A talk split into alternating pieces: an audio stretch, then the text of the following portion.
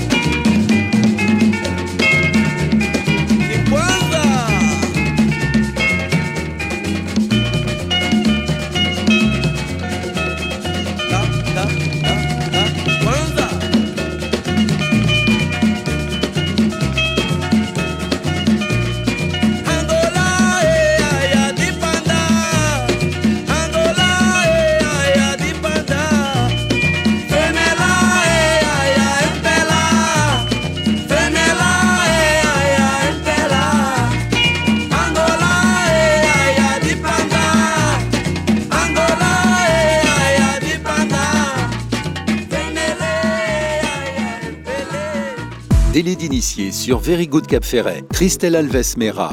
J'ai commencé aussi à faire des films parce que j'ai rencontré euh, mon compagnon de vie, donc Julien Michel, qui a des liens justement avec euh, le Cap Ferret. Mm. Et lui, en fait, quand je le rencontre, euh, il, il faisait des films en Super 8 et des photos argentiques de très belle qualité. Et moi, je faisais du théâtre, j'étais actrice. Et, et en fait, quand j'ai vu son talent à l'image, je, je me suis. Et puis voilà, on, on s'est mis ensemble, on, on s'entendait bien. Et, on et je me suis dit, bah tiens, on va, on va aller faire un film. Enfin, je me sentais plus forte à ses côtés Oui. pour pouvoir euh, décider aussi de, de- de passer à l'image, n'ayant pas fait d'école de cinéma. Mhm. Parce que j'ai fait euh, des études de- d'art du spectacle, donc plutôt Mhm. théorique à la fac, mais j'avais jamais tenu une caméra. Donc à ses côtés, euh, c'était possible parce qu'il avait, lui, la maîtrise La du technique, cadre, de la ouais. technique, et puis moi j'avais l'énergie, l'envie d'écrire, de raconter des histoires. Et c'est comme ça qu'on a, qu'on a décidé d'aller au Cap Vert, en Angola, faire ces films ensemble.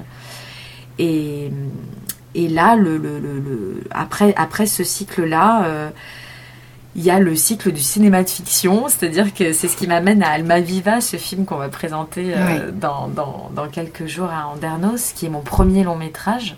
Et en fait, c'est quasiment dix ans de ma vie pour arriver euh, à cet aboutissement, la sortie en salle, et que je puisse être aujourd'hui là, vous parler de mon premier long métrage. Depuis le départ du projet, depuis la naissance Quasiment, du projet ouais, Ah presque 10, euh, 9, 10, ouais, quasiment, ouais. Un gros bébé. Un gros bébé. Alors, avec d'autres projets autour, mais, Mhm. mais euh, c'était si long euh, pour plein de raisons. D'abord parce que je n'avais pas fait d'école de cinéma. Mhm. Et donc, en- quand je décide d'écrire ce film, je ne sais même pas écrire un scénario de fiction. Je ne sais pas à quoi ça ressemble. Donc, euh, donc voilà, je, je vais en fait passer le concours de l'atelier scénario de la FEMIS, qui est, qui n'est, donc la FEMIS, c'est une école de cinéma réputée en France, à Paris mais elle propose un cycle d'un an pour des gens qui ont eu en fait déjà une carrière Mhm. hors du cinéma ou en tout cas hors cinéma de fiction et qui décident de passer au premier long. Donc c'est un concours quand même euh, très euh, trois étapes et tout ça, un, Ouais. peu, un peu compliqué. Je l'ai eu et donc pendant un an j'ai pu être encadrée par des scénaristes professionnels et moi-même euh, accompagnée d'autres scénarios. Euh, en fait, pendant un an, on apprend à écrire son film. Donc, Ouais. on, on en ressort avec une version, une V1 de dialogue, d'une version dialoguée. Mais en plus, on accompagne d'autres euh, personnes comme nous. Donc, on, on apprend aussi à lire le projet des autres. Et, et donc, on ressort de là avec euh, vraiment un savoir-faire de, de consultant. On appelle ça Mhm. des consultants en scénario aussi. Et donc, j'ai beaucoup appris. Mais ça, ça a pris un an. Et puis ça, ça ne me permettait pas d'apprendre la technique, parce que faire un film, c'est pas que écrire un scénario, Mhm, c'est aussi mhm. bah, euh, voilà faire un film, ça passe par l'image, le son, euh, euh, diriger des comédiens, etc. Donc en parallèle, je me suis lancée dans la réalisation de courts métrages, et donc on- j'ai fait quatre courts métrages avant d'arriver à ce long, et, et chacun de ces courts métrages est d'une certaine façon en lien avec le long. En fait, j'ai profité de de, ce, de ces courts métrages pour développer. Euh, soit me rapprocher d'un comédien qu'on va retrouver dans le long, euh, Ah oui. soit d'un décor, euh, soit bah, essayer aussi de trouver ma grammaire en tant que cinéaste, quel type de cinéma, quel ton, Mhm. qu'est-ce que je veux faire. Et en fait, du coup, ce long temps avant d'arriver à la réalisation de mon premier long m'a permis aussi de, bah, de, de me connaître un peu et de, de savoir exactement ce que je voulais. Et du coup, il en sort un film qui est chargé de, de plein de rencontres, d'une famille aussi que je me suis créée au fil de ces, amis, Mhm. de ces années. Euh, et c'est en plus un film très intime parce que je vais le, le- je vais euh, en fait tourner dans le village de ma mère au Mhm. Portugal, donc le village de ma grand-mère maternelle aussi euh, et de mon grand-père paternel. Je parle souvent des femmes parce que Alma Ouais. Viva est un film où les femmes sont très présentes. Mhm. C'est vraiment un portrait de femmes de toute génération et c'est vrai que c'est elles qui m'ont vraiment guidée, inspirée et, et que je voulais euh, vraiment, euh, en tout cas, ramener au cinéma, dresser un portrait de ces femmes très fortes, des montagnardes. euh, et, et donc, je, je vais investir mon village, donc un lieu que je connais bien, euh, le village de ma mère. Et la plupart des acteurs du film ne sont pas des acteurs professionnels, sont vraiment Ah des oui. gens, oui, Qui sont des gens du des village gens du village. Alors Wow. après, on a élargi parce que c'est un tout petit village, il n'y a que 40 personnes à l'année, donc il ne suffisait pas à, Mhm. à prendre en charge tous les rôles du film. Ouais. Euh, donc après, on a fait un grand casting sauvage où on a été voir euh, donc dans les villages environnants, dans la région, et puis euh, il y a des acteurs aussi professionnels, quelques-uns, ils sont cinq, qui Alors, se sont mêlés. portugais ou français? Les deux. Les deux. En fait, le film, c'est l'histoire d'une petite fille, Salomé, qui est née en France et qui revient dans son village l'été. Donc, mhm. derrière Salomé, il y a un petit peu mon expérience, voilà, mhm. de d'enfants d'immigrés qui revient. Euh, et, c'est la relation qu'elle a avec cette grand-mère, euh, sa grand-mère chérie, euh, une grand-mère voilà, très charismatique, mhm. et qui a un don, c'est qu'elle peut communiquer avec les, morts. Et donc, ça va être une histoire de transmission. Il est question de, spiritualité, de magie, mhm. mais aussi de deuil, parce que cette grand-mère va disparaître, enfin, en tout cas, va mourir dans des circonstances étranges. Et donc, cette petite fille va être investie comme ça d'une mission.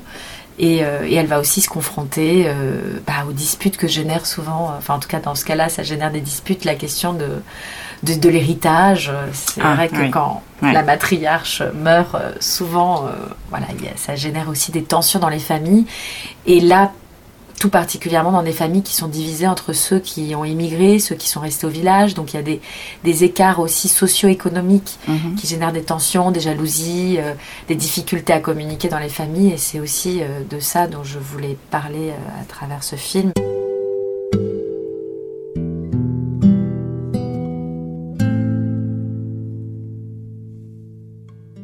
Very Good Cap Ferret.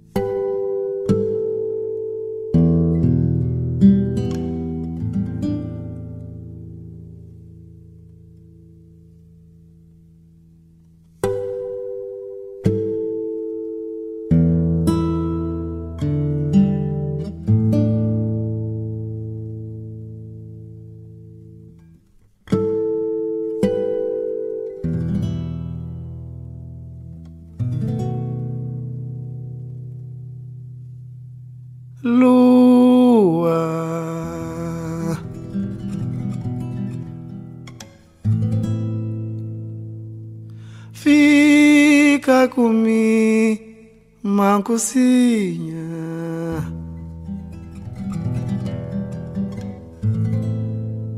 Deixa na bucha na boca.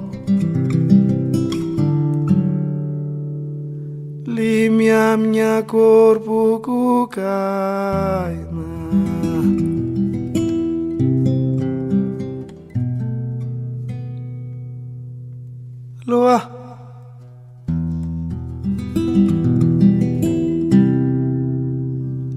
Aku memang kusinya.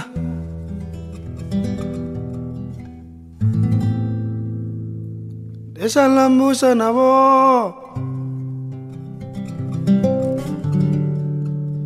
Limiangnya korpuku kaima.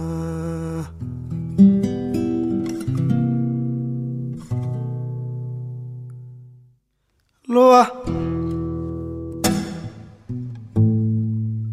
fica con kusinya, mancusiña. Deixa l'ambuxa na bo. Limenha corpo com cucaima.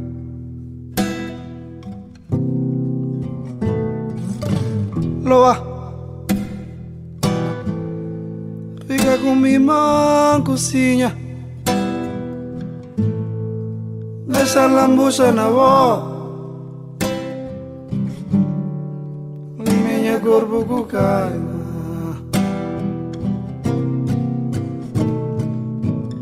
Lua nova Lua cheia Lua rodona Lua cambante Lua nova Lua cheia Lua rodonda Lua cambante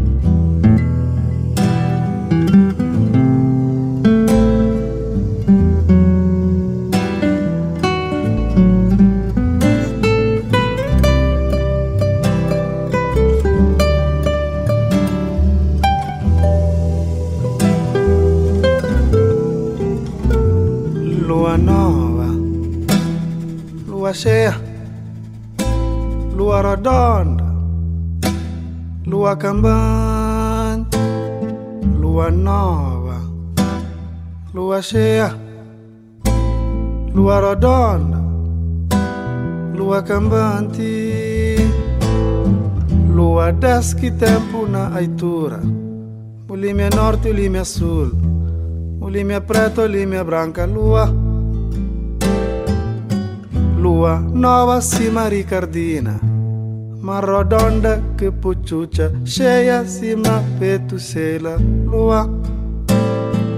Lua, limia, riva, cheia, riva, lua, limia, lua, riva, cheia, lua, riva, lua.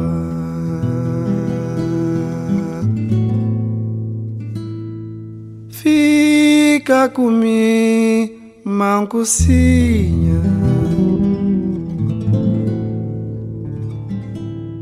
Deixa lambucha na boca.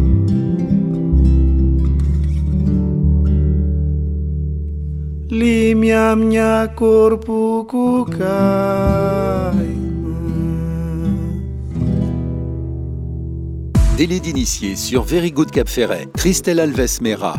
C'est un film euh, où c'est une petite fille le rôle principal, mais il y a toute une famille autour d'elle, avec des personnages hauts en couleur, excentriques, euh, assez vivants. euh, donc euh, il est question de deuil, mais, mais, mais c'est, je, je voulais vraiment un film euh, très vivant. J'aime beaucoup par exemple les, les comédies italiennes. Enfin, il y, a- Ouais. il y a un peu de burlesque. Mhm. Euh, je vais dans le drame, j'y vais franchement et en même temps euh, je désamorce avec euh, un mélange de tons euh, qui, qui, qui tend presque vers la farce de temps en temps. Ah oui. Donc euh, voilà, c'est c'est vrai que euh, c'était assez ambitieux et, et Et puis de mêler de aussi. mêler les, les tonalités, le réalisme, le magie, la magie aussi, ça, parce que c'est très ouais. ancré, presque Mm. documentaire, et en même temps il y a cette dimension spirituelle et magique, Mm. voire même surnaturelle, parce que la petite fille est en lien avec euh, l'âme vivante, en fait, alma viva, ça veut dire l'âme vivante en français. Mhm. Donc c'est l'âme de sa grand-mère qui a du Qui mal à quitter euh, les vivants. Euh, voilà, je veux pas trop en dire parce que j'aimerais bien que les gens qui m'écoutent aillent voir le film. Mhm. Mais, euh, mais voilà, donc c'était c'était une belle aventure et, et, euh, et là je vais euh, vous raconter un, un détail qui n'en est pas un et qui compte, c'est que cette petite fille qui joue le rôle principal, c'est ma propre fille. Oh wow. Ouais. Et ça, c'était pas du tout prévu au programme parce que euh, quand je commençais à écrire, donc c'était il y a presque dix ans, ma fille, bah, en fait, était, euh, j'étais, en- j'étais enceinte de ma fille Ouais. et j'écrivais un rôle pour une adolescente d'ailleurs au départ. Et ensuite, pendant longtemps, c'était une petite fille de 11 ans, donc c'était pas l'âge de ma fille, quoi. Mhm.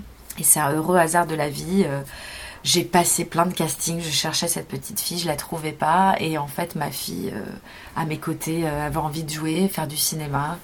Et donc, on, voilà, on s'est dit C'est que- elle qui a émis le souhait de participer à l'aventure alors c'est un petit peu fait plus compliqué que ça. Si je, euh, je veux pas être trop longue, mais bon, en fait, ce qui est plus compliqué, c'est que quand je tournais mes courts métrages, je, je lui avais écrit des petites scènes, Ah, donc elle était rentrée dans les petites scènes, mais malheureusement, j'ai dû les couper au montage.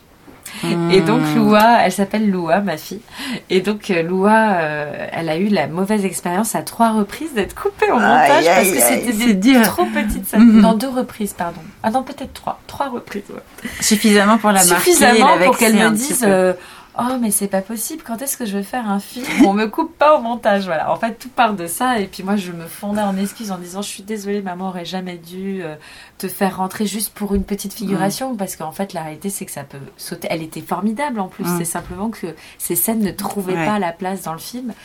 Et donc, euh, un jour, euh, je, je croise une amie réalisatrice belge, Alex Poukine, et elle me dit, je lui dis alors qu'est-ce que tu deviens? Elle me dit, oh là là, je sais pas comment je vais faire, dans deux semaines, je tourne mon court métrage, j'étais censée tourner avec ma fille, Euh, ma fille de 7 ans, mais ça va pas du tout, on se dispute tout le temps euh, sur le plateau, euh, ça marche pas, donc je cherche une petite fille de 7 ans, je lance un casting.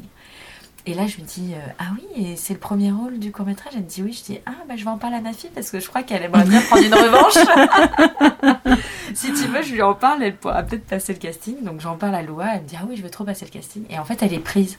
Et donc, elle tourne dans ce film qui s'appelle Palma, qui a un moyen métrage. Euh, et donc là, elle a le premier rôle Mhm. avec la maman.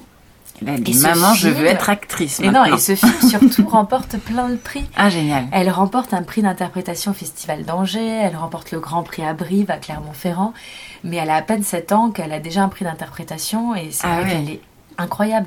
Et donc moi je vois ce film et à côté je passe un casting en cherchant une petite fille Ouais. de 11 quoi. Et donc l'évidence se fait que en fait il fallait pas que je cherche plus loin. J'avais une petite comédienne à la maison et c'est une amie qui me l'a révélé. Mais, euh, voilà. Et ensuite on a. C'est vrai que c'était toute une expérience de travailler en famille parce que donc il y a ma fille mais il y a aussi son papa. euh, donc qui, avec qui j'ai fait les, les films, euh, j'en ai parlé, il faisait des films Oui. super 8, Mhm. voilà. Il a fait tous les courts métrages avec moi et donc là sur le long métrage, son papa était aussi sur le plateau. Donc c'était vraiment un, un tournage familial. C'est ça, c'est une vraie histoire ouais, familiale. Ouais. C'est-à-dire dans le, le- le récit, c'est une Oui. histoire de famille, la fabrication, c'est une histoire de famille, c'est dans le village. Après, la famille est une valeur qui compte beaucoup. Enfin, je, je, je, je- mais de la famille, pas forcément. euh, ça peut être une famille élargie, une famille de cœur. euh, Mm. mais c'est vrai que j'ai j'ai besoin de travailler euh, et de m'entourer de personnes euh, que j'aime en fait. Enfin voilà, je me dis que c'est tellement dur de faire des films que si en plus euh, on le fait dans la dans la violence, dans la Ouais. difficulté, dans l'abus de pouvoir, et Ouais. c'est souvent le cas, hein, parce que c'est vrai que quand on est réalisateur ou réalisatrice, on a une place de pouvoir, et d'ailleurs moi ça me ça me ça me ça m'étonne toujours en fait à quel point il y a de la hiérarchie sur un plateau de cinéma. Et donc j'ai essayé euh, de casser certains codes et j'avais une bonne raison de les casser parce que j'étais dans mon village, que tous les figurants c'est des gens que je connais Mm. et donc euh, je leur ai dit non mais c'est quoi cette histoire Ils vont pas manger dans la pièce à côté et puis nous dans la dans la pièce où il y a la clim. Enfin j'exagère mais c'était un peu ça genre euh, on met la réalisatrice, Mm. les acteurs là où il y a la clim et puis on met les Ouais. figurants à côté là où il fait Ouais. 40 degrés. Ouais. Donc j'ai essayé, mais, mais il fallait, c'était une démarche en fait. C'est- C'est-à-dire que c'est dans, dans, la, dans la façon de faire un film, il y a une hiérarchie, chacun a sa place. euh, On, les réalisateurs ne se mélangent pas aux figurants. Enfin, on en est encore là, quoi. Et moi, je trouve ça fou. Je- je- je- Et ça a fonctionné, et ça, comprends et ça a quoi. marché quand même alors. ce- Ben, ça a marché. ça- enfin, ça- moi, de toute façon, un dit, c'est pas compliqué. Moi, je vais les rejoindre. Enfin, je, je prends mon plateau et je vais là-bas, quoi. Enfin, c'est pas Ouais. possible. Ouais. Euh, non, non, ça peut fonctionner sur un autre modèle, heureusement, et, euh, et que heureusement qu'on on peut en fait avoir, euh, comment dire. Ce qui est important, c'est d'être le capitaine d'un navire. Évidemment, il y a une grosse, une grosse équipe. Il y a Mhm. des journées de travail où tu te retrouves avec euh, 150 personnes. Euh, donc forcément, il faut un capitaine. Donc on, d'ailleurs, c'est assez déroutant parce qu'on va toujours te demander plein de choses et tu dois toujours avoir la réponse. Mhm. Elle n'est pas forcément la bonne. Enfin, pourquoi Mhm. j'aurais toujours la bonne réponse? Mhm. Mais pourtant, il faut un référent. Mais c'est pas parce qu'on est capitaine euh, qu'on doit euh, abuser de son pouvoir et être euh, odieux, quoi. Voilà. Donc, Mhm. donc je reviens, ça, rejoint la famille, mais c'est vrai que je, je, je travaille cette famille de cinéma et, et puis de toute façon, tout simplement, j'avais, c'est, très naturel pour moi de me dire, je vais filmer des gens. euh, que j'aime regarder et donc Ouais. c'est souvent des gens très proches Ouais. euh, Ouais. voilà, et ça arrive assez euh, couramment que les cinéastes filment leur leur quartier ou leur. euh, Enfin, je ne serais pas la première à le faire. Enfin, c'est Ouais, quelque bien chose d'assez Oui, naturel oui, de- oui, oui, oui. De, commencer par des, des territoires qui nous sont intimes.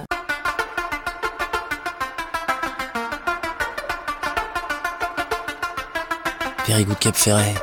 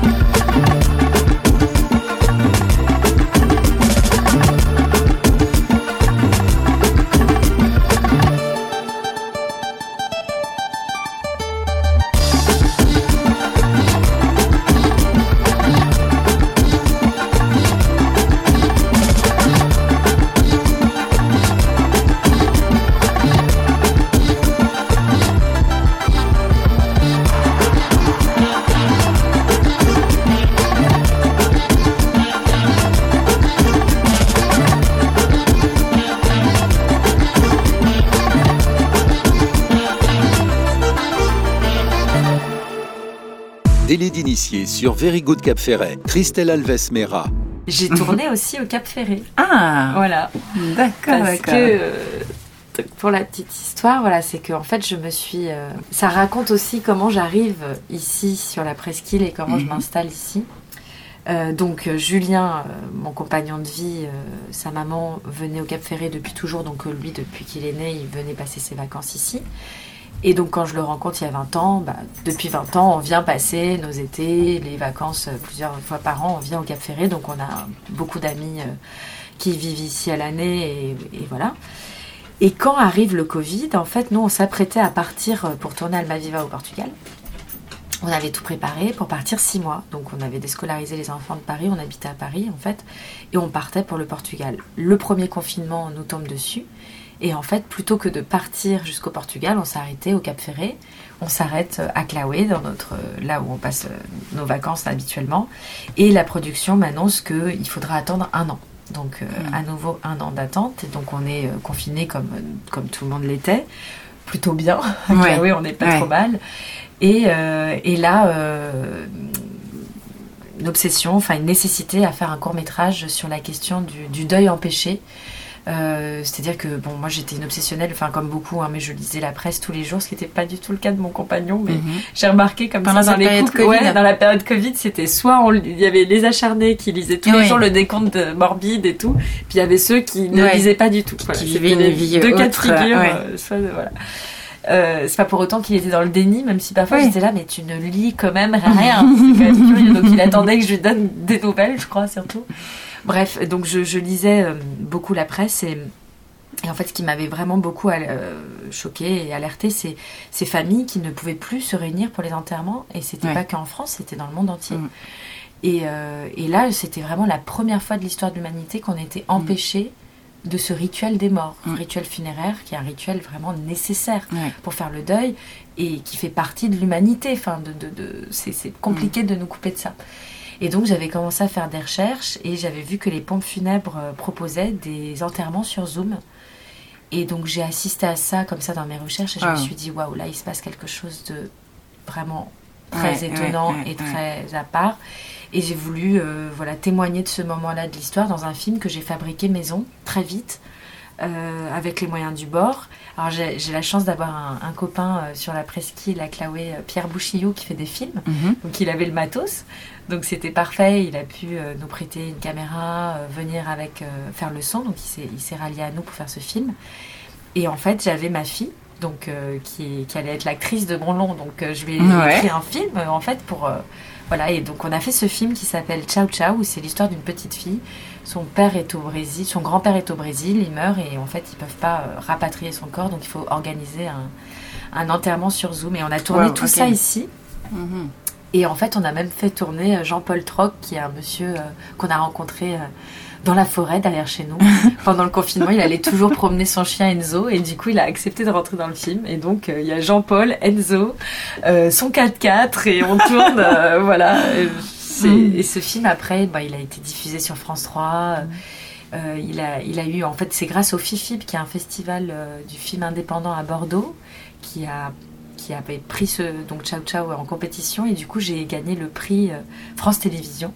Et c'est comme ça que le film a pu ensuite passer euh, sur France 3 parce que c'était vraiment un film fabriqué maison. Enfin bon voilà c'était Ah, mais il a fait une petite carrière. Il a après tourné dans quelques festivals. Il est passé à la télé et c'est un film qui compte beaucoup et qui est en plus euh, voilà d'abord bah, un ancrage c'était le premier film que je tournais en France Mhm. euh, mais aussi chez moi, tu vois, dans, Oui, dans mon ça, cadre de confinement, c'était, euh, c'était mon périmètre. Ça reste authentique. oui, c'est ça. Donc le périmètre de la presqu'île, donc maintenant bah, vous avez décidé d'y habiter. Oui, eh ben, du coup, euh, exactement. Depuis ce moment-là, euh, on n'est jamais rentré à Paris. Enfin, moi, je fais des allers-retours pour Ouais, mon boulot. j'imagine bien. Ouais. Mais euh, mon compagnon ne rentre pas beaucoup. Il- le télétravail lui permet de, de- de travailler depuis Claoué.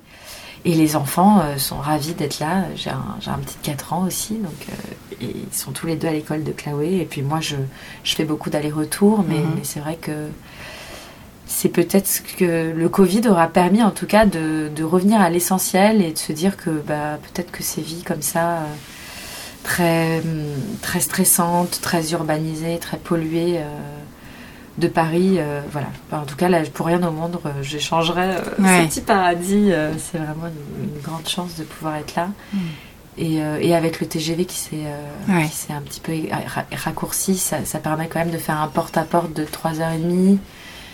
Donc, euh, donc euh, ça va très bien. Ouais. C'est tout à fait Qualité jouable. de vie optimum. Ouais, voilà, tout à fait. tout à fait. Et pour en revenir à Almaviva, euh, j'ai lu aussi que ce film avait été présenté aux Oscars pour Oui. représenter le Portugal. Oui, c'est ça, ouais. C'est formidable ça. Oui, oui, oui. En fait, ce qui est, bah, d'abord, il a, il a commencé, euh, il, a commencé sa carrière au Festival de Cannes à la salle Ouais. de la critique. Donc ça, c'était déjà euh, une très, très, très bonne Mm. nouvelle après toutes- toutes ces années de difficultés. Et enfin, c'est c'est compliqué de porter un film. Il faut persévérer. euh, le financer aussi, trouver les financements surtout, c'est très concurrentiel, euh, les, les commissions, enfin, bon, faut s'accrocher quoi. Ouais.